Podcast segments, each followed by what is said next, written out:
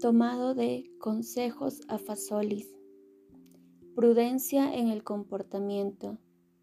Nosotros no debemos presumir de ser fuertes y valientes y exponernos así imprudentemente a los peligros.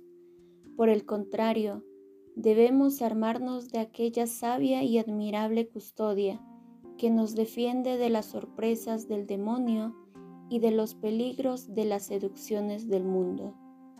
Nosotros debemos mantenernos en una indiferencia universal acerca de todo lo que no es Dios y no debemos inclinarnos ni por un lado ni por otro, sino confiar completamente en el querer de Dios, que conoce nuestras debilidades y nuestras necesidades. Él sabrá muy bien por cuál camino guiarnos al cielo.